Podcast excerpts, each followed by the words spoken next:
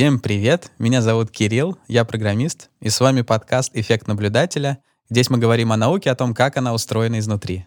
Всем привет, я Илья, нейрофизиолог. Сегодня мы продолжаем разговор про смех и юмор. Поговорим больше про какие-то уже клинические приложения этой темы.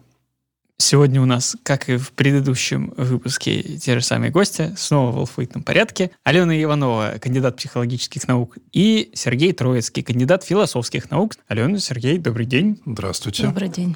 Мы поговорили в прошлый раз очень обстоятельно и подробно про исследование юмора и смеха, и хочется сегодня продолжить этот разговор уже с такой клинической точки зрения, даже с немного заходом в психиатрию, потому что это тоже такая интересная тема, и, на мой взгляд, очень уж она такая зыбкая и скользкая, что юмор — это такая история очень уж субъективная.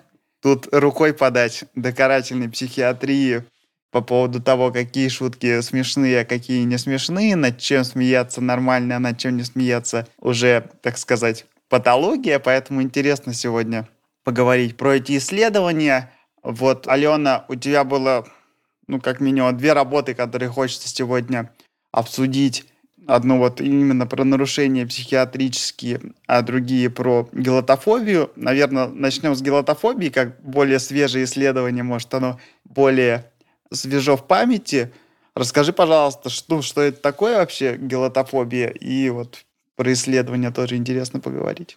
Ну, гелотофобия — это страх насмешки, но э, сам термин обозначал первоначально патологический страх насмешки. То есть вообще-то бояться насмешки нормально, потому что это смех, э, ну, одна из его таких э, значимых функций для общества — это как бы откорректировать наше поведение, да, что вот высмеять то, что не подходит нам как обществу в самом общем виде, какие-то нарушения наших норм. И в этом смысле хорошо, что люди боятся насмешки, что их высмеют, но, однако же, Майкл Тиц описал людей, которые уж слишком боятся. Они прямо сфокусированы на этом и всегда ожидают, что над ними будут смеяться. То, что отличает существенно этих людей, то, что действительно ненормально, да, это то, что они плохо отличают, например, дружелюбный смех от злого смеха, когда их действительно высмеивают. Они вообще не воспринимают ситуации, когда шутят и смеха, как что-то позитивное, а все время связывают это с агрессией со стороны окружающих. Ну, даже вот были такие эксперименты, что записывали разного рода смех и спрашивали испытуемых, ну, как бы, что там за ситуация происходит. Э, так вот, любого рода смех, и дружелюбный, и агрессивный, они воспринимали как агрессию, нападки, и очень так э, паранояльно, подозрительно относились к этому. А еще одно любопытное было исследование, когда людям показываешь фотографию, ну или там видео улыбающегося человека, то наша естественная реакция автоматическая улыбнуться в ответ. Даже если мы не очень расположены, то всякими там физиологическими приборами можно уловить некоторое движение мышц, что человек как бы все-таки автоматически ближе к улыбке воспроизводит. Ну, это просто из нашего взаимодействия, что мы друг друга видим, друг другу улыбаемся, да, один улыбнулся, второй улыбнулся в ответ и так далее. Так вот, когда людям с гелотофобией давали тоже изображение улыбающихся лиц, то они реагировали противоположной мимикой, мимикой отвращения, презрения. Совершенно другая реакция, причем это тоже было то, что непроизвольно, автоматически возникает. И, конечно, это то, что не является нормой, и, в общем, ничего хорошего в этом нет, потому что юмор является, конечно, неотъемлемой частью нашего взаимодействия социального. И таким образом эти люди во многих случаях выпадают. То есть, например, если я с таким человеком встречаюсь, большая дискуссия была по поводу психотерапии. Естественным образом, для того, чтобы наладить контакт с человеком, я, как обычно, ему улыбаюсь или даже могу какую-то там шутку небольшую рассказать. Так вот, если с обычными людьми, условно нормальными, это срабатывает в позитивную сторону, мы как бы сближаемся, и отношения наши налаживаются, то с так называемыми гелотофобами это работает в противоположную сторону. То есть они на, напротив как бы воспринимают это как агрессию в свой адрес. И даже если они натянуто улыбаются, то как бы чувствуют они себя не очень. Хотел уточнить, просто зафиксировать, что мы под гелотофобией, с одной стороны, понимаем просто какой-то как бы показатель, насколько человек боится, да, как э, какой-то параметр, который мы можем оценить. А с другой стороны, когда этот параметр как-то зашкаливает, то мы можем сказать, что гелотофобия это уже такое неадаптивное состояние. И тоже я хотел уточнить, э, с точки зрения вот психиатрической классификации, гелотофобия, она прямо выделяется как какое-то расстройство или это оно в составе какого-то другого расстройства? Где вот положение гелотофобии в психиатрии?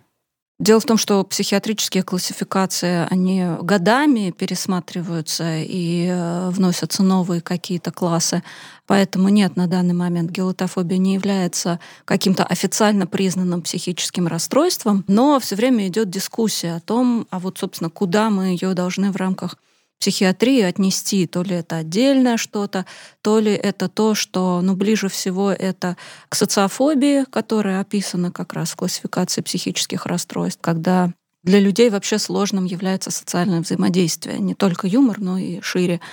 А, но разные исследования показали, что, тем не менее, они не сливаются. То есть гелотофобия — это не просто проявление, одно из проявлений социофобии, но и все таки между ними несмотря на большое количество пересечений, есть и различия. Одно из ключевых различий заключается в том, что человек действительно убежден в том, что он смешон, нелеп, смешон, и над ним надо действительно смеяться.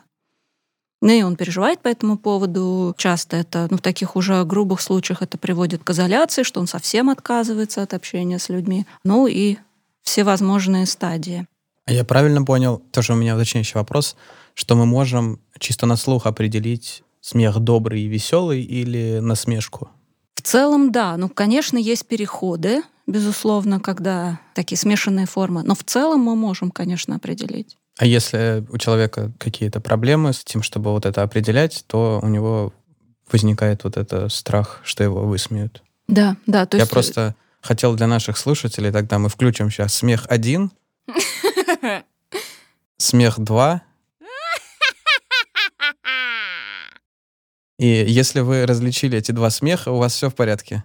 А если нет, то, э, не знаю, посмотрите стендап какой-нибудь, вдруг э, действительно проблема.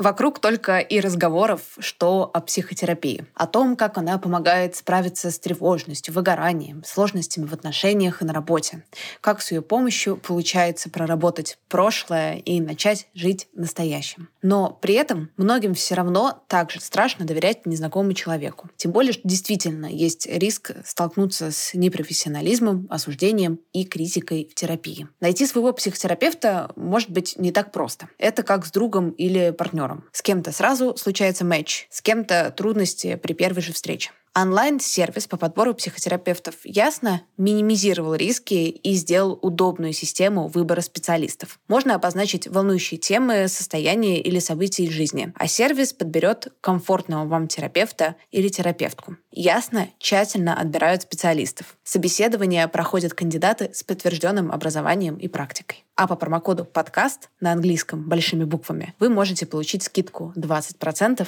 на первую сессию. Там не то, чтобы нарушение, нарушение смеха. То есть, как бы человек может смеяться, у него не атрофируется.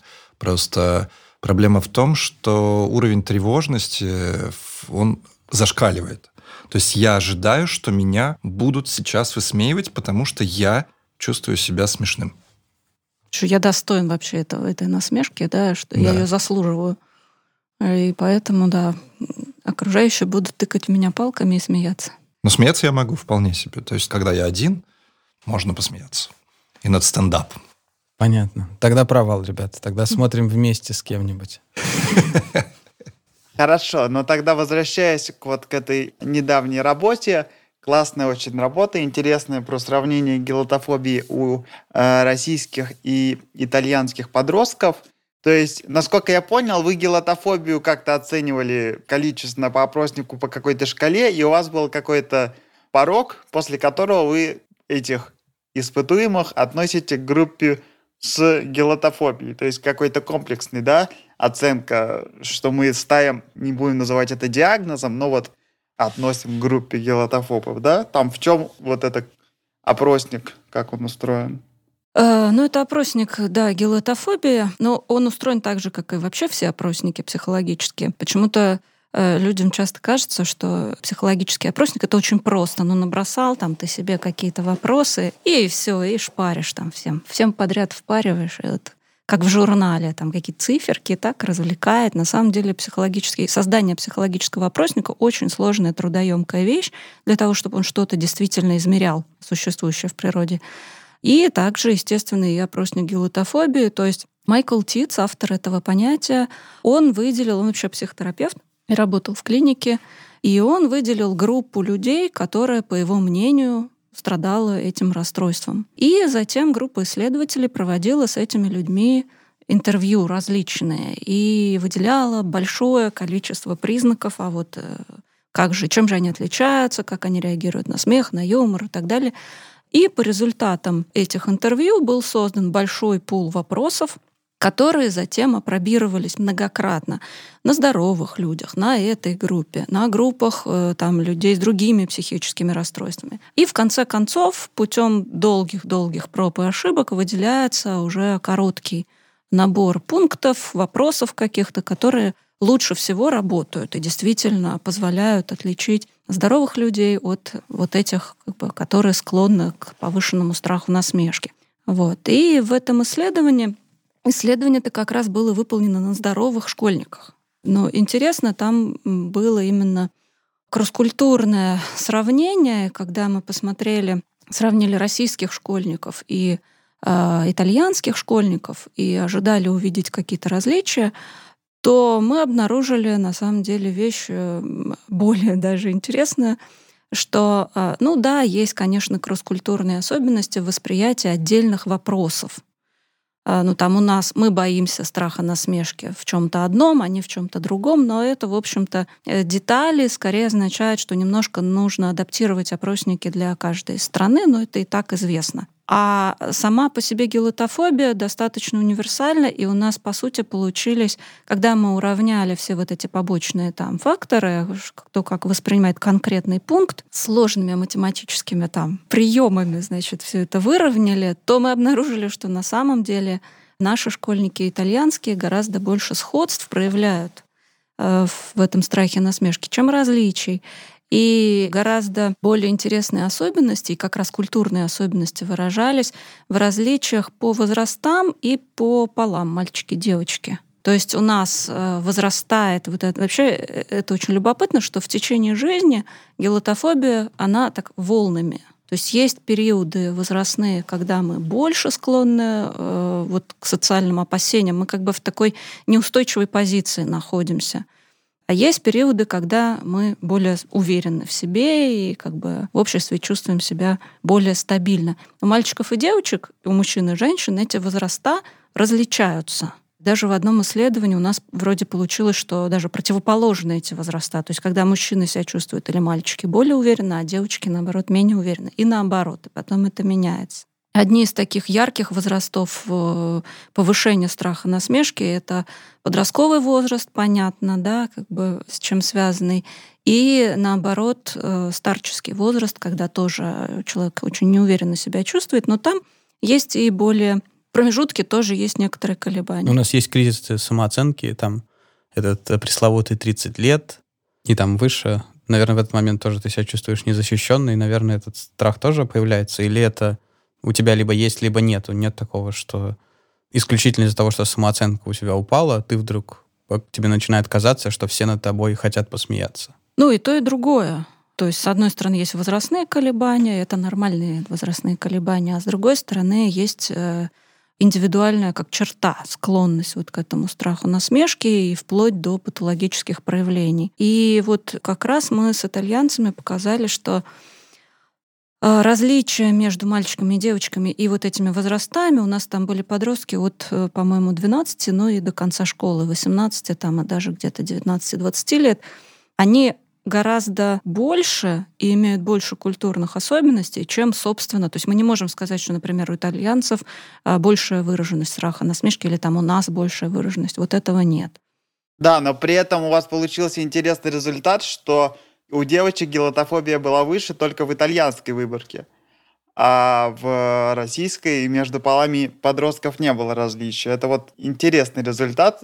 Тут даже интересно как-то так поразмышлять, какими это может быть факторами вызвано, потому что это такая интересная, конечно, тема, потому что сейчас особенно много говорят о школьном и подростковом буллинге, который, конечно, наверное, такой ведущий вклад вносят в гелотофобию именно в подростковом возрасте, ну, плюс каким-то детским там, да, травмам, проблемам в семье и так далее. Но вот этот прям результат мне показался любопытным, что, видимо, в России как бы всем подросткам плохо, а в Италии как-то вот у девочек более выражено. То есть тут, конечно, наверное, какие-то культурные различия, может, там более на Западе какие-то веяния времени, связанные с принятием и diversity, больше имеют вклад. То есть тут много интересных можно выводов сделать.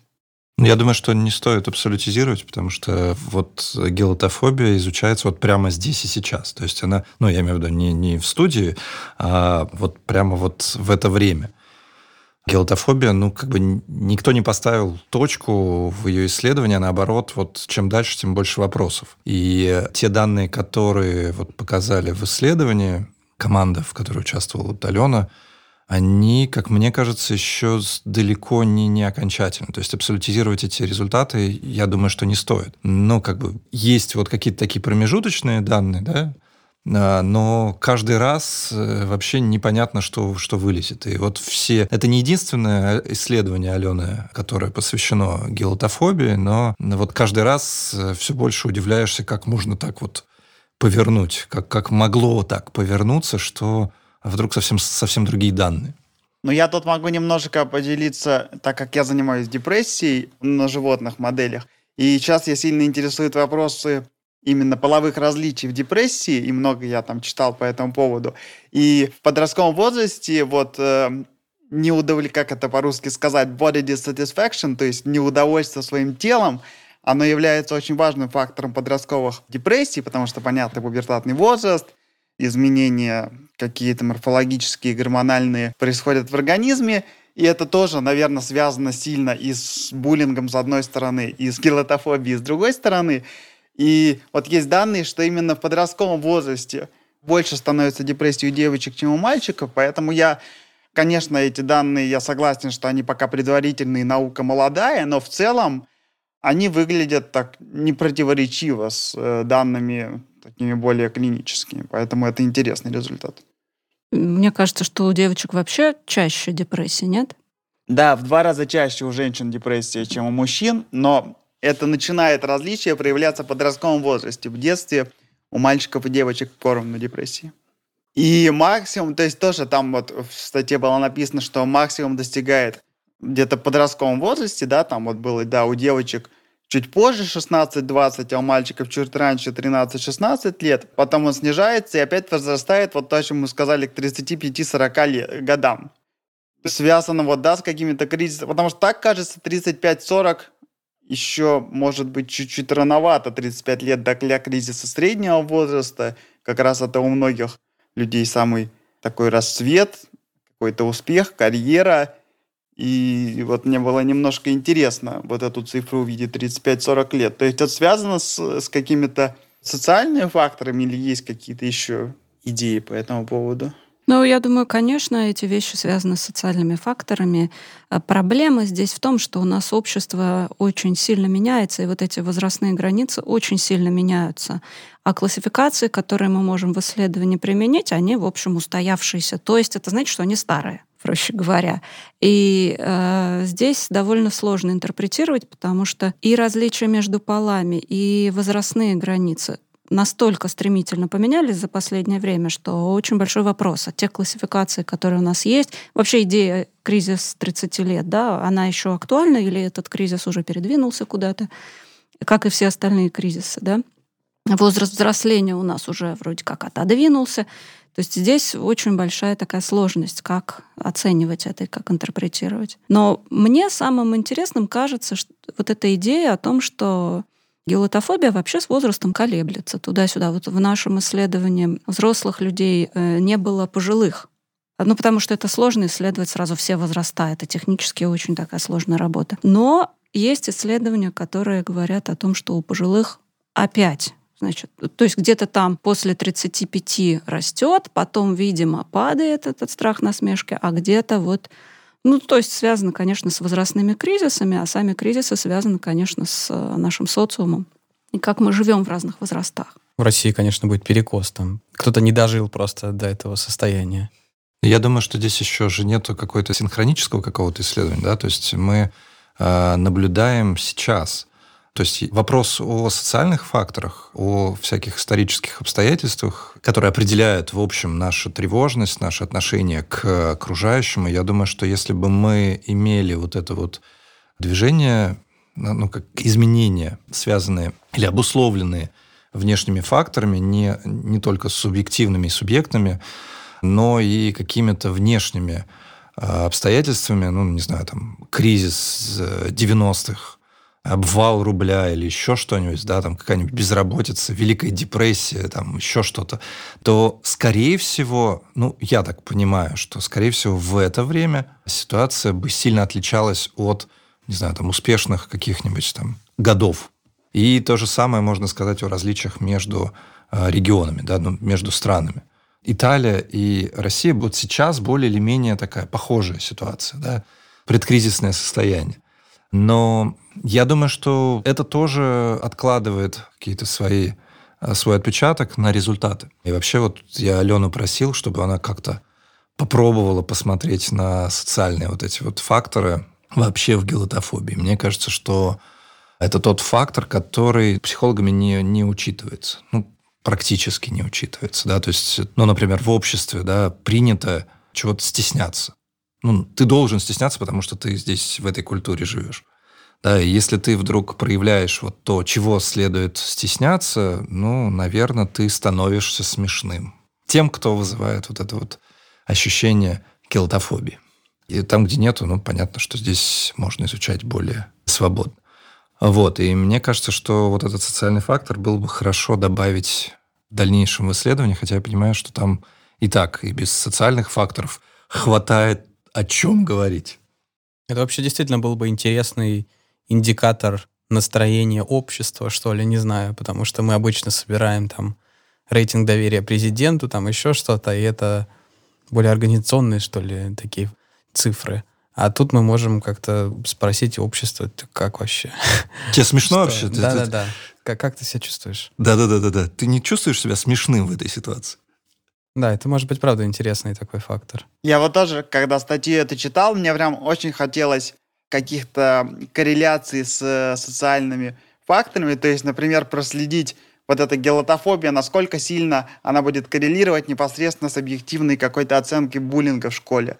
Будет ли это ведущим там или даже прям единственным фактором, или будет равный вклад каких-то э, семейных факторов, как в семье, построены взаимоотношения между родителями и детьми, потому что это тоже важный фактор воспитания, как вообще, насколько родители строгие, оценивающие. Поэтому тут, конечно, в перспективе очень много всяких интересных можно делать пересечений между психологическими и социологическими исследованиями. Конечно, тема новая, и все эти вопросы, они возникают. Но вот э, ближе всего были исследования про то, что а вот те люди, которые боятся насмешки, может быть, это как раз жертвы буллинга, может быть, действительно над ними много смеялись.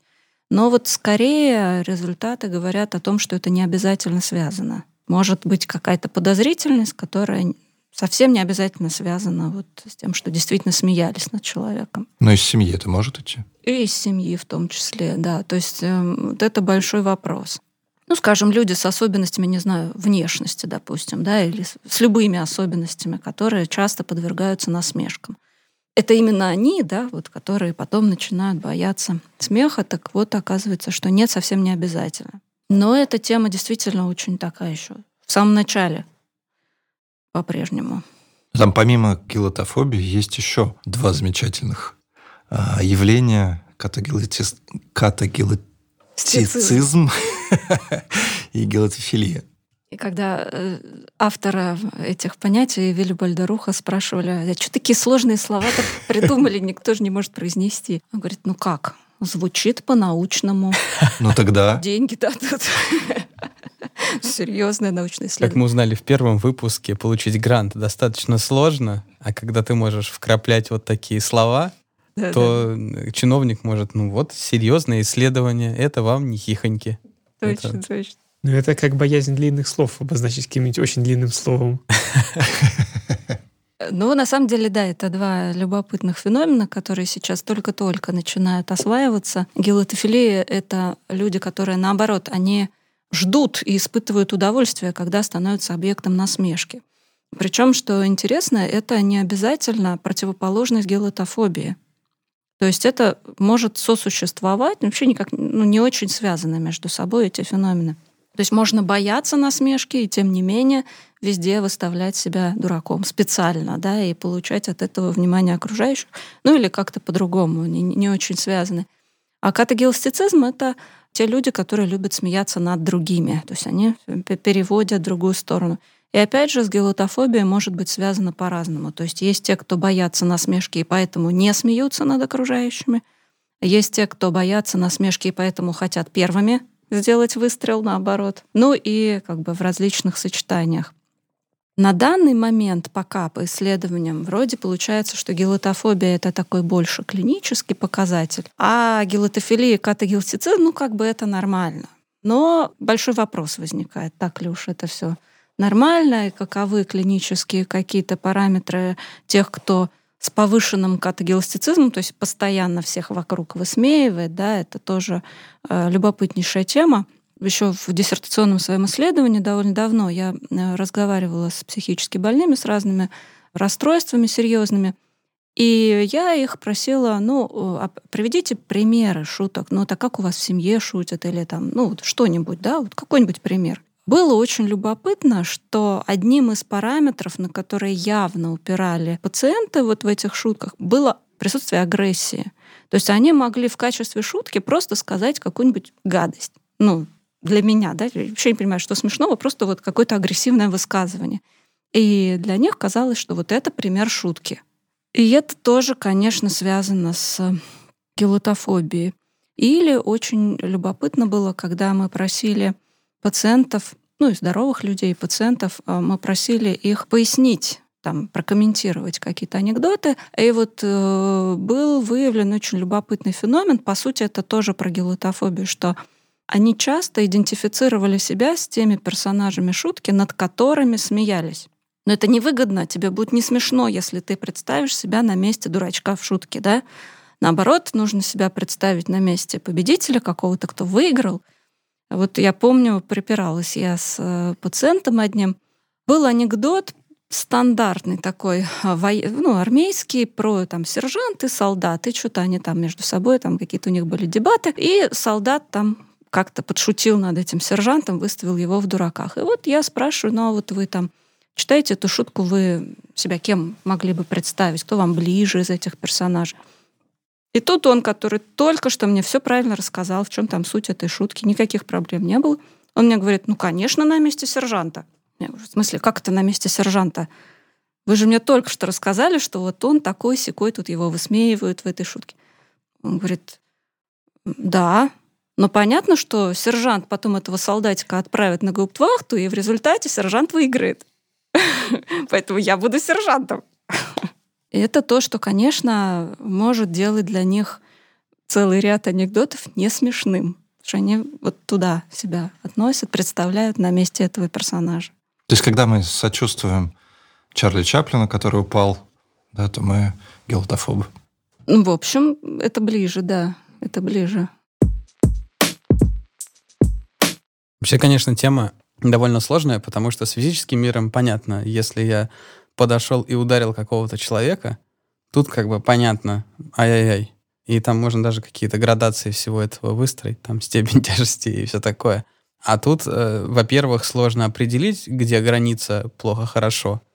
А во-вторых, мне кажется, еще сложный вопрос, насколько мы можем это модерировать, потому что сейчас социальные сети во многом этим занимаются. Они весь там hate speech, вот это вот все. Те же самые высказывания, которые бывают маленькие комьюнити, в которых принято об- обзываться, не знаю, не скажешь F-word, и э, все замечательно, все рады, ха-ха-ха.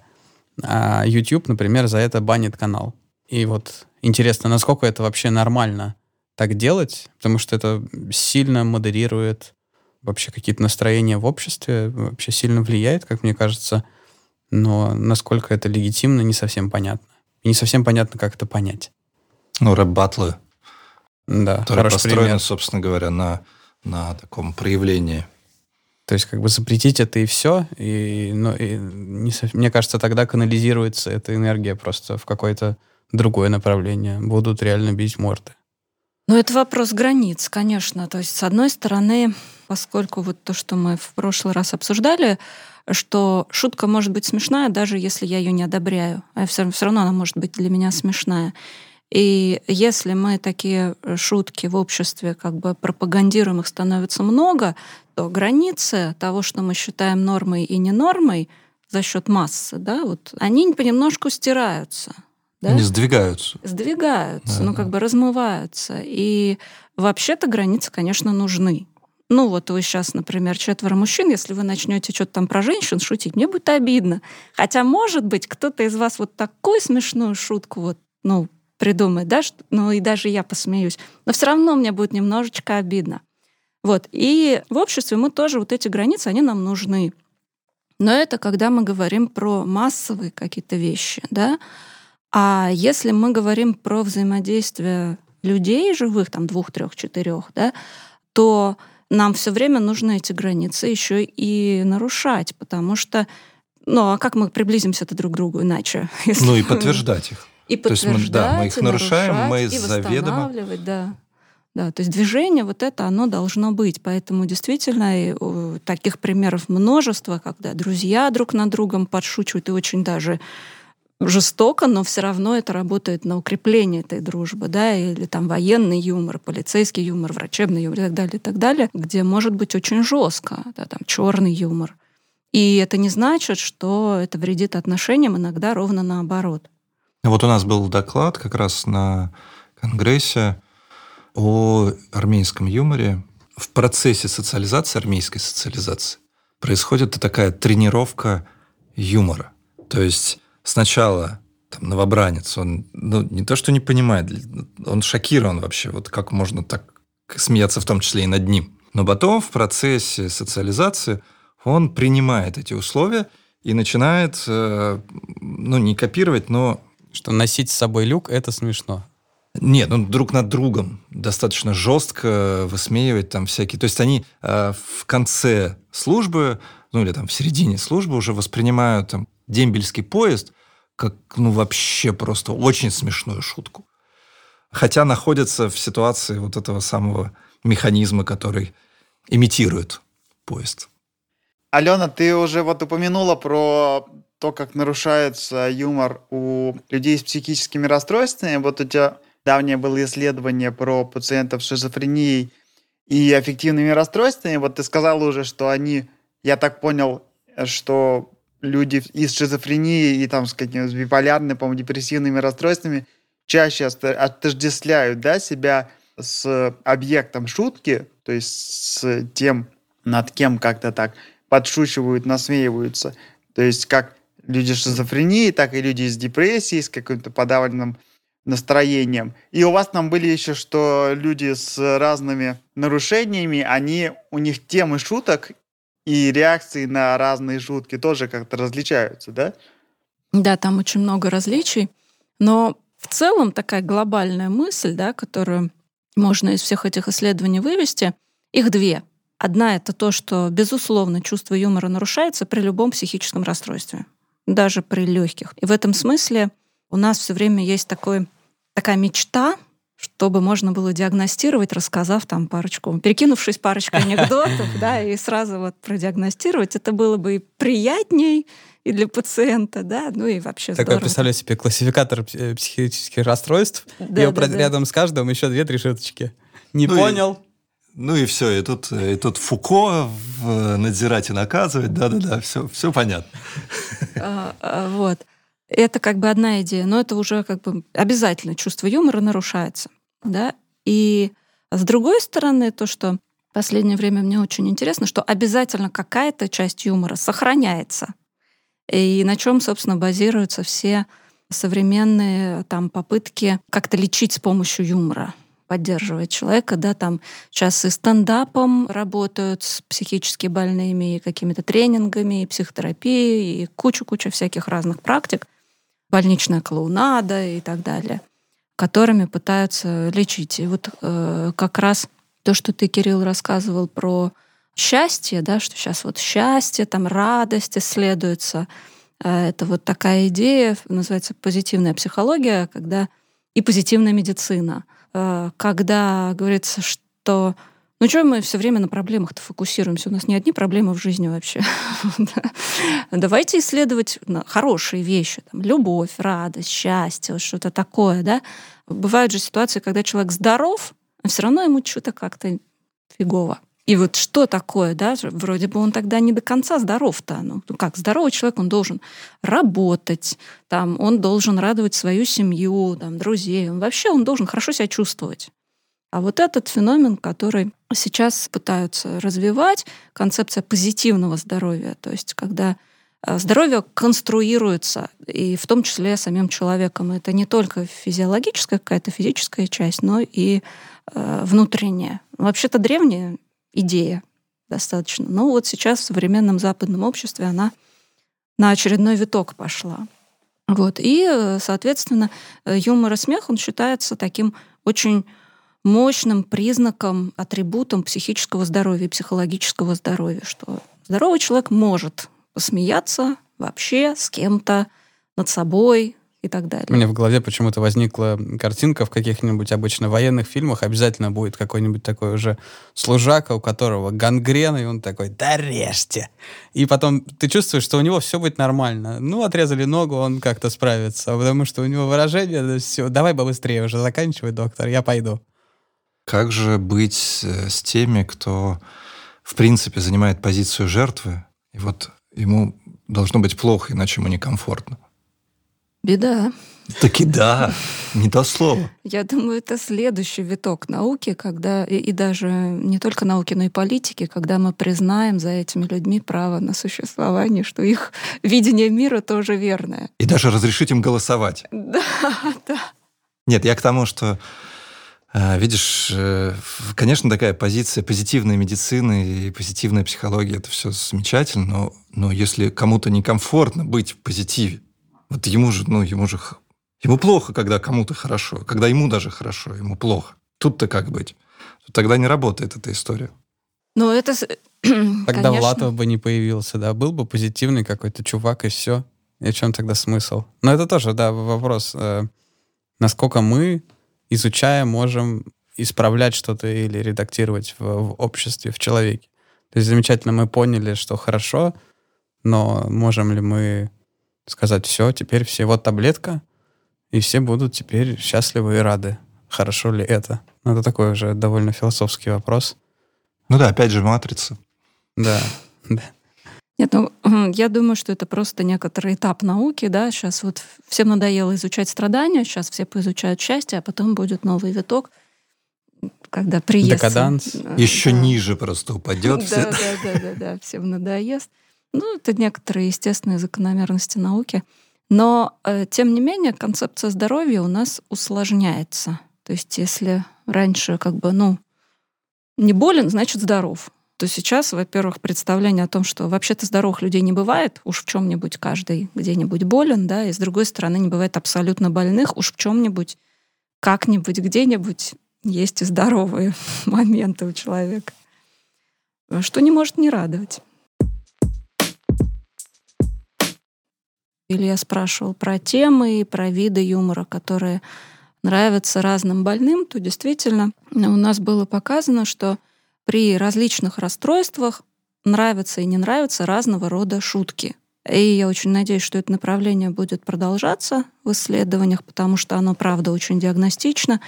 Но, например, больным депрессией нравится вот такой циничный юмор, ближе к черному, циничный, депрессивный мы его назвали, депрессивный юмор — и наоборот, а больным с маниакальными расстройствами тоже нравится такой же юмор.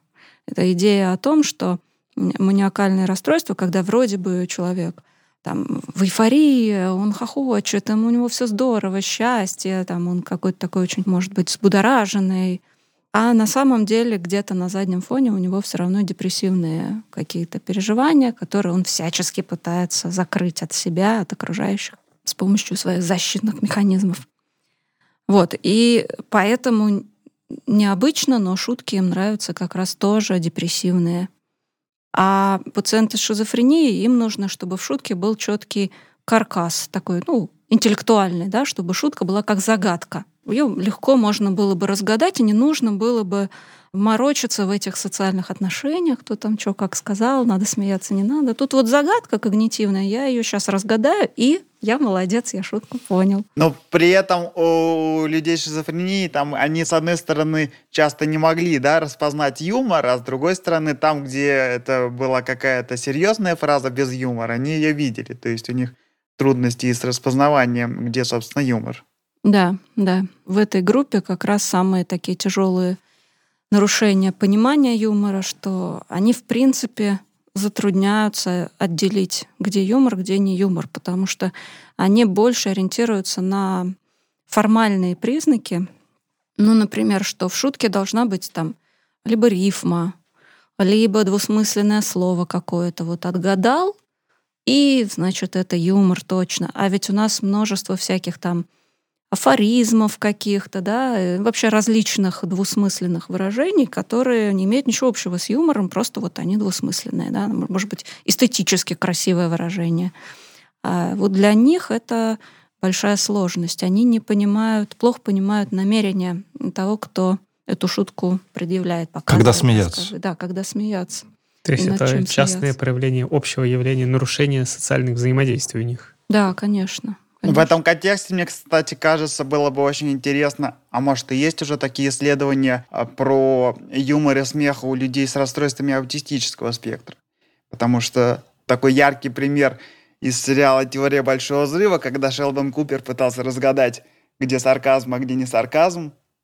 И то есть тоже у людей с, с такими расстройствами, конечно, сложно им воспринимать юмор. Да, конечно, здесь такая же ситуация, как и при шизофрении. Им трудно понять намерения, э, но при этом описаны случаи, когда у них парадоксальным образом развивается остроумие. И они, ну, вообще говоря, это как э, такая склонность к сочинению в основном каламбуров, вот то, что ты, Сереж, говоришь. То есть это больше такая словотворчество, больше формальная вещь, опять-таки. То есть они опираются не на считывание эмоционального состояния другого, ну, как там часто можно увидеть в метро, да, две подружки, подростки. Вот они сидят и хохочут, там палец покажи, или просто они друг на друга смотрят и хохочут. В чистом виде это социальное взаимодействие, там вообще может не быть э, ну, юмористического компонента, но им все смешно, какое-то выражение лица, там, не знаю, что-то, просто что они вместе. Это как раз очень плохо доступно аутистам, поэтому для них очень важна опора на формальные какие-то, скажем, языковые вещи. Вот, и в этом они могут быть очень хороши, и даже они могут развивать неординарное чувство юмора, в этом смысле неординарное остроумие. Мне в этом контексте и в связи с примером про хочущих девочек и про понимание именно словесного юмора вспоминается в книге Оливера Сакса «Человек, который принял жену за шляпу». Есть история про то, как э, пациенты клиники смотрят выступление президента по телевизору, и кто-то там задумчивый, кто-то что-то осуждает, а пациенты с афазией, которые вообще с трудом воспринимают человеческую речь, все как один хохочут именно потому, что воспринимают какие-то невербальные сигналы. То есть Алиса Яндексовская, да, это аутист? Ой, не знаю. У меня очень небольшой опыт общения с Алисой, но вот э, мне очень нрав... понравилась шутка Алисина. Ну, в смысле, она, может, и не была шутка. Э, мне ребенок принес удивить меня, значит, он там с этой Алисой разговаривал, или кто там? Есть Алиса, а есть вторая какая-то. Есть Алиса, есть еще... Алекса. Ну, это а по-английски. В айфоне. Ну, не важно, Сири. Сири, да. А, ну вот с, с кем-то из них он разговаривал. И, значит, что-то он какие-то мне пытался показать там смешные вещи, там, а вот если так сказать, то на это, а если так, то это, там, мы с ним похохотали. А потом он забыл, что он там какой-то режим включил, и мы уже про другое начали разговаривать, и что-то мы там какое-то слово стали обсуждать. А что это? Я говорю, ну так забей в гугле, ты посмотри. Говорит, не. Говорит, Алиса, а что такое там какое-то слово? Она ему говорит, а ты как думаешь? Там какой-то режим был, я не знаю, был режим поболтать или режим поиска. Это Сейчас Алиса. Где-то Алиса в соседней комнате Алиса пришла просто. Она поняла, что А вон она за Сергеем сидит. А, точно. Ее назвали, она, она, она здесь с нами. Это хорошо. Не говори слова. Да. Слово Это как э, Не зови Алексу называют Алехой и все такое. А, у меня, может быть, э, не совсем про патологию вопрос, хотя, может быть, и, и да, которые могут приложить на себя практически все. Алкоголь явно меняет как-то состояние тебя и, наверное, чувство юмора тоже, да? Потому что как-то веселее обычно. Хотя это может быть такая уже память, которая восстановленная, которую ты себе придумал, что тебе было действительно веселее, чем просто на трезвую, потому что я достаточно долго не пил, потом пил, и я не могу сказать, что я страдал там до 25 лет, не, не пил, замечательно, я во всех компаниях тоже было весело. Влияет ли как-то алкоголь? Или это не особо как-то сильно влияет на твое понимание юмора и смех? Конечно, влияет, но здесь все-таки я бы разделила само по себе как бы действие алкоголя и алкоголизм. Да, при алкоголизме чувство юмора существенным образом меняется. И вообще им свойственны шутки, опять же, про алкоголь, алкоголь, наркоманию, вот эту всю тему. Им свойственен, с одной стороны, более интеллектуально-примитивный юмор, с другой стороны, более агрессивный юмор часто. Вот, но эта тема тоже достаточно такая новая, она еще нуждается в дальнейших исследованиях, но точно, с уверенностью могу сказать, что меняется чувство юмора. А если мы говорим просто про воздействие алкоголя, временное, да, то тоже, конечно, меняется, но здесь скорее меняется не вот этот вкус, как бы, ну, то есть предпочтение каких-то шуток, да, что мне смешно, а скорее меняется сила, насколько мне смешно. И часто, ну, хотя это очень индивидуально, кому-то при употреблении алкоголя все смешно, а кому-то, наоборот, ничего не смешно, грустно становится. Да? Но это чисто физиологические эффекты больше. А у гелотофобов алкоголь влияет на восприятие? Давайте лечить гелотофобов алкоголем. Нет, я, может, Вспоминаем может про кто-то, школьников, да? Интересное будет исследование. может, кто-то, может, кто-то использовал алкоголь для изменения восприятия шутки. Ну, восприятия себя, вернее, да, не шутки. Ну вот э, прям конкретно сейчас не, не вспомню такого исследования. Можно даже как бы не вводить это как элемент исследования, но просто написать, что до дискотеки и после дискотеки проводились опросы. Но у самого алкоголя-то у него же не специфическое действие, он просто снижает тормозные влияния как бы, лобной коры, и мы немножечко контроль отпускаем над собой. Поэтому самое очевидное действие алкоголя то, что просто над чем трезвому смеяться как бы вроде как неприлично, человек после алкоголя, он отпускает эти тормоза и смеется над тем, чем смешно. Так может, в этом-то и дело, может, как раз и нужно гелотофобу отпустить. Не лечить его, а И просто лечи- не утра лечить, просто там стимулировать бахнул. лобные доли, и все, и, и нормально. Нет, Слушайте, я просто не знаю, я, я, это, это вопрос, это действительно, я, если алкоголь изменяет, так может и он может помочь и гелотофобу чувствовать себя гораздо более комфортно, чем... Потому что мы же мы не, не призываем употреблять наркотики, но в некоторых Но странах... алкоголь... Ну, не алкоголь, но, но э, мы используем некоторые вещества, чтобы снизить боль, где уже болеутоляющие не действуют, Мгм. да?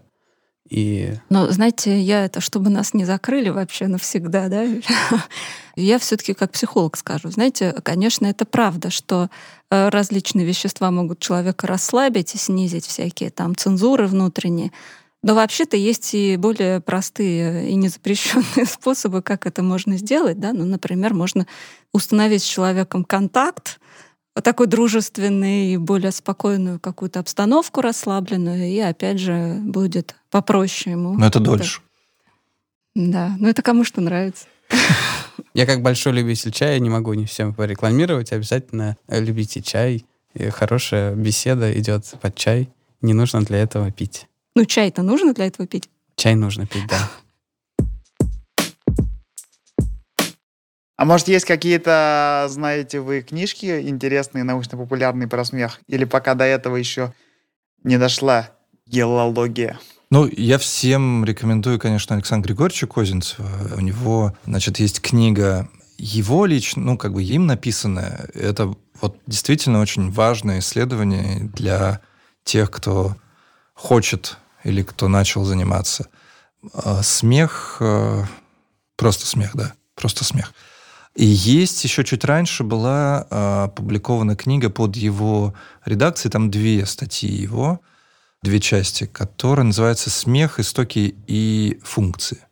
И там разные статьи, там, ну, как бы они по-разному выстроены. Одна сборник статей, а вторая просто монография. Вот эта книга, которая о смехе, которая последняя, его монография, она переведена на английский язык и, в принципе, доступна англоязычным читателям. Ее можно купить, посмотреть. На английском языке очень много. Очень много литературы, которая, вот, собственно, о смехе. Вот в России мало. Если о книжках, у нас переведена э, книжка Рода Мартина «Психология юмора». И это такой учебник, то есть там собраны все основные направления, которые есть. Но, э, конечно, это не популярная литература, и Козинцев тоже это все-таки да, научная литература. Вот. А популярная, боюсь, как бы не наврать, фамилию, по-моему, фамилия Равич. Леон или Ленни Равич. На русском языке уже есть книжка, и там очень здорово как раз описывается, там полно анекдотов, шуток очень смешных, и как раз описывается в таком совершенно популярном житейском ключе, э, как можно использовать юмор для того, чтобы себя подбодрить в жизни, справиться с различными трудностями. Она очень здорово написана. Да, это книга Лини Равич «Юмор как психотерапия. Забавные случаи на пути к просветлению». Так что... Точно, спасибо. Вот, кому интересно, обязательно найдите и ознакомьтесь. На этом, друзья, мы будем закругляться. Огромное спасибо нашим гостям за целых два таких интересных выпуска про такую ужасно любопытную многогранную тему. Будем ждать новых исследований, потому что наука, как мы поняли, еще молодая, бурно развивается. Наверное, мы будем получать какие-то новые интересные результаты. Вот, спасибо, друзья. Будем очень признательны за лайки, колокольчики, комментарии и все во всех подкаст-платформах, где вы нас слушаете. Приходите к нам в телеграм-канал Observer Effect, задавайте вопросы, предлагайте какие-то интересные темы. Будем рады со всеми вами пообщаться. Спасибо всем. Спасибо за приглашение. Пока-пока.